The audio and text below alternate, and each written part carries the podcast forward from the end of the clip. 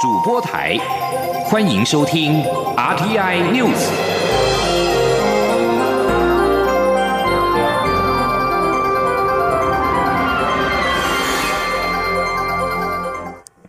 各位好，我是主播王玉伟，欢迎收听这节央广主播台提供给您的 RTI News。新闻首先带您关注中国全国人大修改通过。香港的选举制度，外界分析，根据这项选制改革，被认为不爱国的候选人实际上将被否决。这项改革将使得中国政府大大加强对香港选举的控制。美国在十一号谴责中国改变香港选制。美国国务卿蓬佩奥十一号晚间发表声明，谴责北京持续攻击香港的民主制度，并指中国全国人大单方面改变香港选制的决定，是对中英联合声明所允诺港人自治的直接袭击。美方并且预期下周与中国外交高层的会谈将会相当的艰困，因为中国在新疆的种族灭绝行动是美国预计提出的议题。白宫发言人沙奇表示，国务卿布林肯和国家安全顾问苏利文在十八、十九号于阿拉斯加与中共中央外事工作委员会办公室主任杨洁篪和中国外交部长王毅会谈时，不论是台湾、新疆问题，或是香港民主倒退的问题，或者美方所关切的经济关系，美方将不会退缩。欧盟在十一号警告，将对中国采取额外步骤，谴责北京当局大幅改变香港选制。布鲁塞尔先前决定限制出口可能被用来监控香港的设备，而欧盟各国外交部长也曾经讨论，如果情况持续恶化，可能会采取边境管制措施。而对于中国大改香港的选制，陆委会对此表示，中共推行爱国者治港，其实是爱党者治港，最终将遭到历史及人心的严格检视。呼吁相关各方应致力于维护香港的高度自治，兑现对港人的承诺。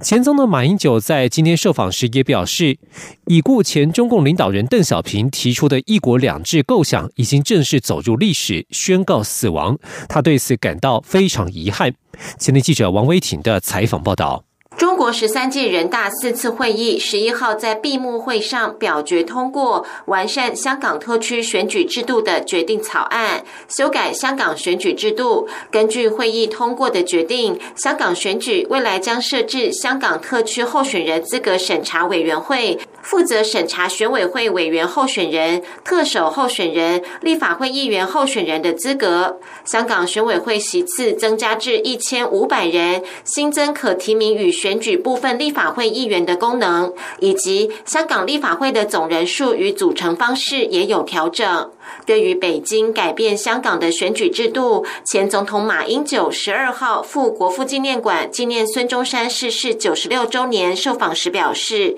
一国两制已经正式宣告死亡。”马英九说：“我觉得这是从一九八二年邓小平提出‘一国两制’的想法以来，这个构想呢正式的进入历史。嗯，换句话说，宣告他的死亡。”我们感到呃非常遗憾。国民党主席江启臣对中国没收香港选制感到遗憾，他并呼吁北京确保香港自由与民主，才能得到香港民心。中央广播电台记者王维婷采访报道。而在台海情势方面。美军高层日前表示，中国可能会在六年内展开攻台威胁。国防部长邱国正今天表示，各种论述国军都会纳入考量，但无需未演先轰动，呼吁全民要对国军有信心，国军会按部就班建军备战。前天记者林永清的采访报道。美国印太司令部司令戴维森九日表示，中国是美国最大的战略威胁，而台湾也是中国的目标之一。提醒攻台威胁可能在未来六年内显现，美方将提供台湾国防物资与服务，使台湾得以维持自我防卫能力。国防部长邱国正十二日赴立法院院会备询前指出，国军的建军备战都是有所依据，各种论述也会纳入敌可能行动应处，呼吁国人要对国军有信心。邱国正说：“我们不会去否定，这就纳入敌可能行动，但我们会按部就班的啊来做一个应处，也不能让人讲说因为有这句话，就搞得好沸沸扬扬的，搞到就这样未演先轰动啊。”搞大全民不安，这不是我们期望的。但各位对国军要有信心，啊，我们的建军备战是都是有所依据的，包含的敌情、敌可能行动，我们都会做适度的调整，而且啊，来加快这个速度。至于海军陆战队在屏东恒春半岛帮忙农民采收洋葱，传出有基层反弹。邱国正对此表示，陆战队驻收洋葱已经行之多年，过去他也曾参与计划推动，在没有妨碍训练的时段，计划性安排军力，因不致有太大影响，会加强与国军弟兄说明。央广记者林永清采访报道。军方人士表示，美国飞弹驱逐舰芬恩号与中国飞弹驱逐舰济南号一五二在昨天约同时出现在蓝屿外海。国防部表示，全程掌握状况都正常。国家中山科学研究院公告，十号到十一号有火炮射击，美中军舰同时出现，两者应无关系。两艘军舰在昨天晚间八点已经远离国军的监控范围。继续关注的是台湾的水情。外界担忧水情吃紧，恐怕危及台湾的半导体及晶片产业。行政院长苏贞昌今天表示，政府已经超前部署，三年前启动早井抗旱区域引水的连通管线也加速完成，已经有相当程度减轻旱象。经济部长王美花也表示，经济部调度节水，希望到五月底时都还能供应民生与产业用水。王美花并且表示，晶片制造等科技产业是台湾强项，经济部会确保能够供应。前天记者刘玉秋的采访报道。台湾是包括全球半导体制造的数家重要晶片制造商的所在地，但目前台湾正遭受数十年来最严重的干旱。外媒关注台湾水情吃紧，恐影响全球半导体供应。对此，行政院长苏贞昌十二号在立法院受访时表示：“由此可知，台湾的科技产业有多重要，也可以看到不能缺水、缺电，否则连国外都很忧心。”苏贞昌并说，政府对于维持稳定供电、减少旱灾的冲击都用尽心力，目前也已有成果。我们早在三年前就早井抗旱，我们早就对于区域引水的连通管线加速完成，并且对海水淡化等等也都有设施。五十六年来第一次台风没有来。以至于水情这么严重吃紧的时候，大家都看到政府的超前部署跟用尽心力，所以相当程度的有减轻这一个旱象。不过，苏贞昌仍呼吁民众要节约用水，认为这样才能撑得久、撑得住。而经济部长王美花则说，经济部已调度节水，新竹到台中地区现在都有相关节水措施，未来还会是气候提出其他因应，盼到五月底时都还能供应民生以及产业用水。至于缺水是否真的会危及台湾晶片制造与国际晶片供应，王美花说，这是台湾的强项，经济部。会确保能够供应。中央广播电台记者刘秋采访报道。为了打击短期炒房，行政院提出房地合一税修法，降低短期持有定义，但是囤房税暂不推动，遭质疑恐怕没有打到要害。对此，行政院长苏贞昌今天表示，政府尽全力遏制短买短卖的炒作现象，让想买房的人买得起，但囤房税恐怕会间接影响到租屋族。外国也有失败的例子，因此政府还未推行，但仍会持续观察。前天记者刘玉秋的采访报道。行政院会通过房地合一税二点零草案，延长境内个人、法人短期持有期间至五年内课征百分之三十五到四十五的重税，怕各指短期房市炒作。但囤房税修法则暂不推动，遭质疑恐怕会打到个人，而没打到要害。对此，行政院长苏贞昌十二号出席立法院会市政总执行时受访表示，政府希望房价合理。想让买房的人买得起，政府要想尽办法加以遏制红单炒作等炒作风气，目的是要打炒房，而不是打房。像有人啊，把一个房屋要改成几十间，降低价值，避免缴税，我们加以遏制。像这一次推出来的，就是有人把买房屋不是要来自住，他就是买来卖，买来卖。一再转手赚取暴利，那所以这一次就就皇帝合一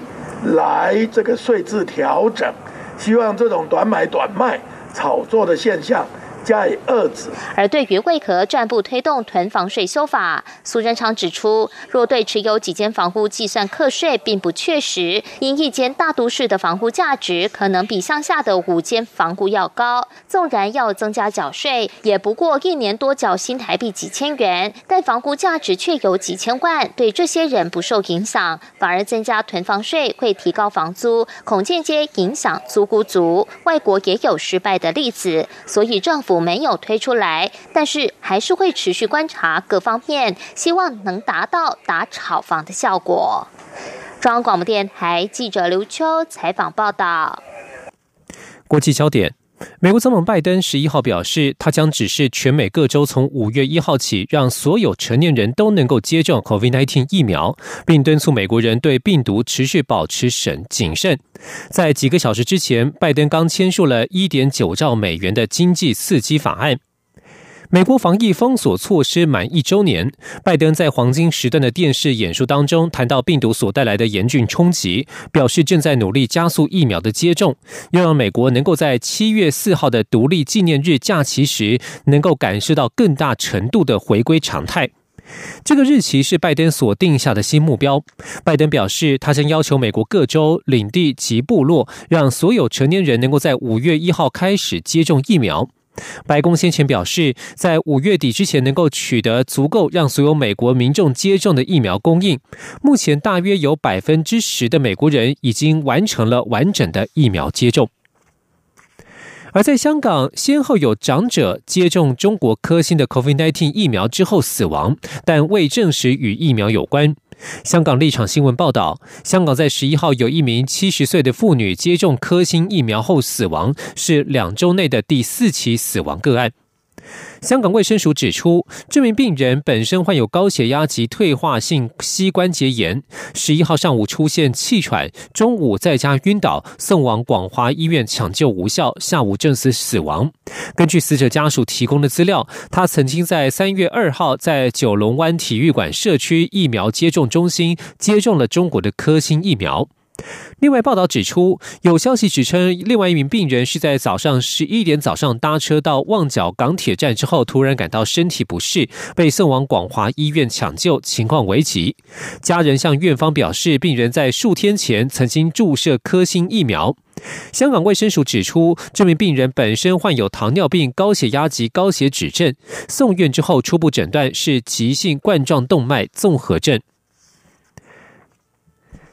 日本政府在今天表示，首相菅义伟将在下个月访问美国，与拜登总统会晤。如果成行，菅义伟将是拜登上任之后第一位与他面对面会谈的外国领导人。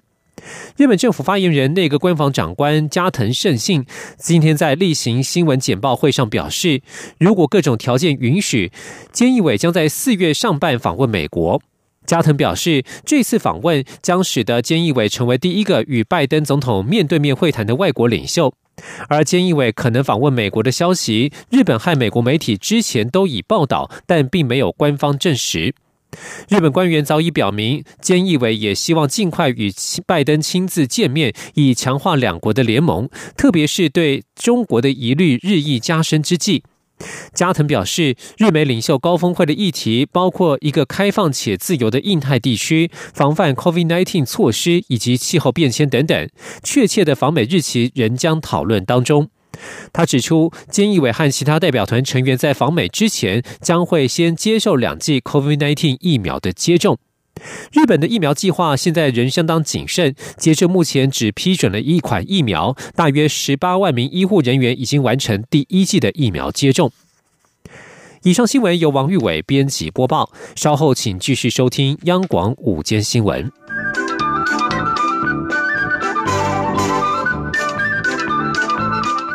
我是指挥中心医疗应变组副组长罗义军。自十二月一日启动秋冬防疫专案，请您共同配合以下事项：一、前往医疗照护、公共运输、生活消费、教育学习、观展观赛、休闲娱乐、宗教祭祀、洽公机关机构等八大类高风险场域时，请您务必佩戴口罩。二，在户外人潮聚集的场所或集会，请遵守业者或主办单位的人数管制。如果无法保持社交距离，请您自主戴上口罩。有政府，请安心。资讯由机关署提供。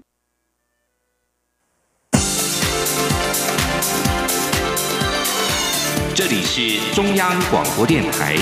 台湾之音，欢迎继续收听新闻。听众朋友您好，我是张顺祥，欢迎您继续收听新闻。在传出欧洲有多名接种阿斯特捷利康 A Z 疫苗的人出现血栓情况之后，泰国总理帕拉育跟其他内阁成员取消了原定今天要进行的疫苗接种计划。在泰国卫生部证实，丹麦、挪威、冰岛等欧洲国家宣布暂停施打 A Z 疫苗之后，泰国政府也决定要跟进。除了上述三个国家之外，另外有七个欧洲国家也已经暂停使用 A Z 疫苗，包括了爱沙尼亚、拉脱维亚、立陶宛、卢森堡、意大利、奥地利跟罗马尼亚。不过，正致力于疫苗计划以避免第三波封城的法国则认为没有必要停止 A Z 疫苗的接种。此外，澳洲政府今天表示，继续 A Z 疫苗的接种计划，因为没有证据显示血栓的案例跟疫苗有关。至于加拿大，则表示这款疫苗是安全的。欧洲大概有五百万人接种 A Z 疫苗，有三十例注射疫苗之后出现了血栓的个案，比例并不高，而且没有证据证明血栓的情况是由疫苗所引起。而在台湾，卫副部长陈时中今天到立法院备询前表示，会先调查第一波优先施打人员的意愿，有必要他愿意带头施打。除了病毒影响健康，空污也是研究显示会影响健康。昨天晚间开始，台湾的西半部因为风速微弱，污染物扩散不良，空气品质不佳，累积到今天上午，已经有十二个县市达到红害等级。由于空品预报到下个礼拜四危机才会解除，因此行政院环境保护署宣布启动联合西部县市空品应变作为，其中西部燃煤电厂更是全数降载，达到一点七亿度，等于是新北市整体用户四个月的用量。请听记者吴丽君报道。台湾西半部从北到南，十二号一早就一片雾茫茫。根据环保署空品监测网显示，从桃园到高雄，共有十二个县市达到红害等级。预估下午东北风增强后，中部以北空品可望稍微改善，但是南部污染物仍将持续累积。不过十四号晚间起，直到十八号，预估风场将再度转为。东风背风面的西半部红害危机也会再度升高，尤其十五号的背风涡旋也将影响北部的空气品质。环保署空保处处长蔡梦玉十二号上午表示，由于水平风场微弱，逆温层高度低于三百公尺，导致污染物可以扩散的高度低于三百公尺，从中立到高雄的污染物都。都贴在地面上，也因此从苗栗以南到屏东，目前已有九个县市成立指挥中心或应变中心。环保署则从十一号就开始启动应变作为，要求台电西部燃煤电厂全数降载。蔡梦玉指出，总计从十一号零时到十二号上午七点，台电降载已达一点七亿度。相当于减掉新北市一百六十万用户四个月的排放量。他说：“那我们昨天开始就要求台电的协和、林口、麦寮、台中新达电厂，其实西部所有的燃煤电厂全部都降载。”大概有一点七亿度。如果以燃煤电厂的排放量，差不多是新北市所有用户四个月的排放量的减量。此外，各地方政府也从十一号起纷纷启动应变作为，目前已执行稽查一百一十九家工厂，道路洗扫达一千四百七十二公里，路边拦检四千八百八十八辆。经济部也已通知中钢、中油、台电等国营事业降载排放，另通知五千零七十六家厂商减少空污排放。环保署也呼吁民众减少露天燃烧，同时做好自我防护，减少户外活动。中央广播电台记者吴丽君在台北采访报道。政府打炒房再出招，短期持有科重税是否将资金推向股市备受关注。房中业者认为，确实有可能挤压到股市。不过，投顾业者认为，即使转往股市，资金仍然是有限，而且会先观望一阵子。请听记者陈立信宏报道。政府打炒房锁定短期买卖，对不动产短期投资客在投下震撼弹。由于国内不论是个人或是法人持有房地期间两年内交易者，税率将课百分之四十五重税，和过去只要持有一年就可以降至百分之三十五的税率门槛再拉高。换句话说，想短期脱手的投资客，成本再拉高，获利再打折。中商不动产企划研究室经理徐嘉欣指出，政府过去几年陆续打炒房，不动产市场投资客都转而购买预售屋。此次政府在出手，对于这笔投资房市的资金确实会产生抑制。但以目前国内房市来说，仍有很多属于刚性盘，再加上利率这么低，价格不至于大幅度修正，但整体的交易动能可能就会受到影响。而预售屋的投资资金。本来就属于短期，有很大机会会转至股市。因为预售屋本来它就是一个付款比较弹性、比较小额的资金，那这种付款弹性小额的资金，它本来在投资场上面来说的话。它就是会是一个相对而言比较激动的短期性资金，那这种机动的短期性资金其实是很符合股市的那种投资的调性，那我会认为确实有可能把这样的资金挤压到股市。华南投顾董事长楚祥生认为，不动产的投机性资金要全面转向股市并不容易，毕竟是两个不同属性的投资市场。除非股市表现很好，或是本来就是股市和房市双边操作的投资人。因为你对那块熟嘛，而且你一定有一定的人脉或资讯嘛。比如说，哎，哪边要新的案子出来，觉得不错，对不对？你一定是有个资讯管道嘛。嗯。但是如果说你原来对股票不是市场不熟，你怎么可能一下就把那个钱大笔的钱撤过来？应该不会了。嗯，但是他可能会慢慢去寻找新的投资机会了。不过，房仲和投顾业者也都认为，目前银行利率太低，资金如果没有流向国内不动产和房市，在近期美元止贬的情况下，仍有很大的机会吸引资金转往其他投资国外的金融商品。中央广播电台记者陈琳信鸿报道。行政院昨天通过房地合一税二点零草案，其中预售屋从签订契约开始就纳入持有时间算起，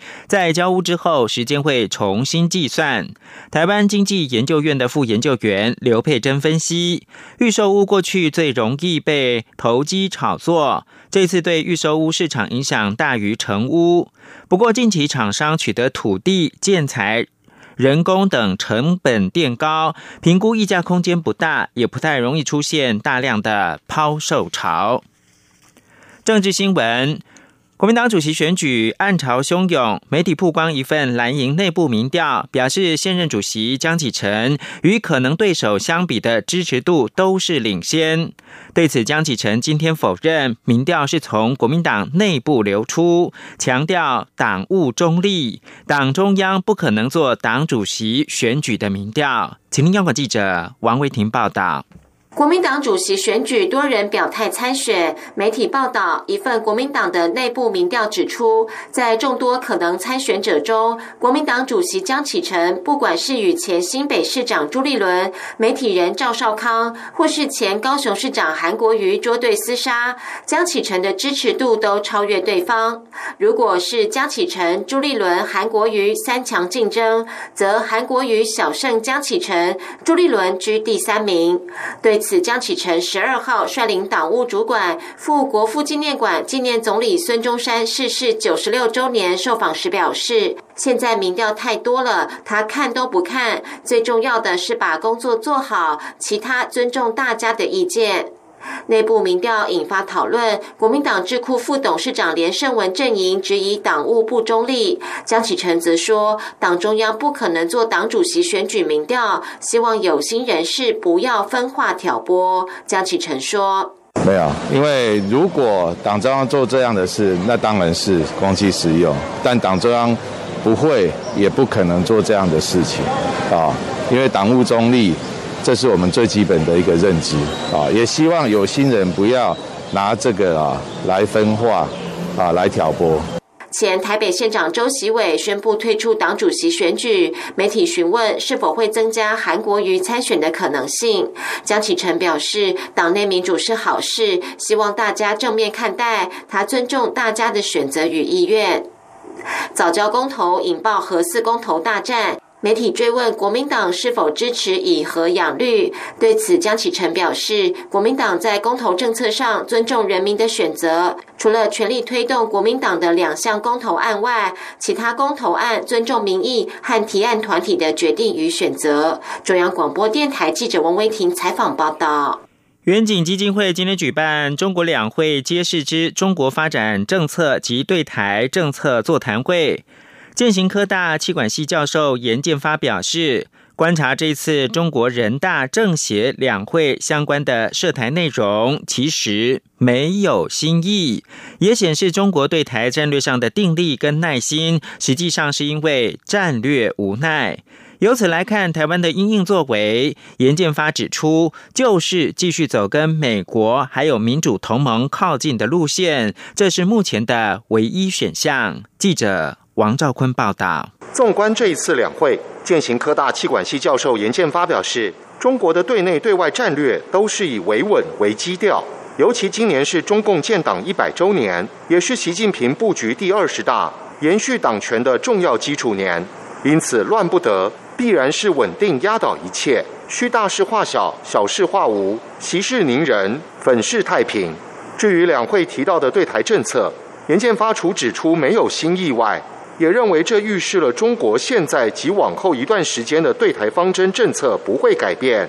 换言之，中国对台湾充满战略上的定力与耐心，其实是拿台湾没办法的无奈之举。而中国外长王毅所谓台湾问题没有退让空间，事实上，台湾与美国对此也没有让步空间。面对两会后的局势，严建发指出，台湾必须持续与美国维持紧密关系。他说：“台湾看来也没什么选择，就是继续走跟美国还有这个民主同盟靠近的这个路线。尤其台湾的这个半导体啊，现在很受这个美国重视，所以一般来看，就是对台湾的评估还是很乐观的。”中正大学战略暨国际事务研究所助理教授林颖佑认为，中国对台政策是和中有武，武中有和。也就是在许多场合对台湾表达促进融合与优惠政策，但并未放松对我国的军事威慑，软硬两手透过部门类别的运用会更趋灵活，这可能是今后中国对台湾的主旋律。中央广播电台记者王兆坤台北采访报道。中共官媒《环球时报》引述未具名的消息人士报道，两名被控间谍罪的加拿大公民康明凯跟史佩佛将很快第一次出庭受审。在华为财务长孟晚舟在温哥华被捕之后不久，中国随即在二零一八年十二月拘捕了加拿大前外交官康明凯跟商人史佩佛，并在二零二零年六月以间谍罪名起诉两人。环球时报这项报道的时机正值美国跟中国的外交高层即将在十八号号在阿拉斯加进行拜登总统上任以来的首次面对面的会谈。最后关注的是，消息人士透露，美国总统拜登政府本周修正对中国电信巨擘华为科技公司的供货许可，进一步的限制供应商向华为出售可用于五 G 设备的产品。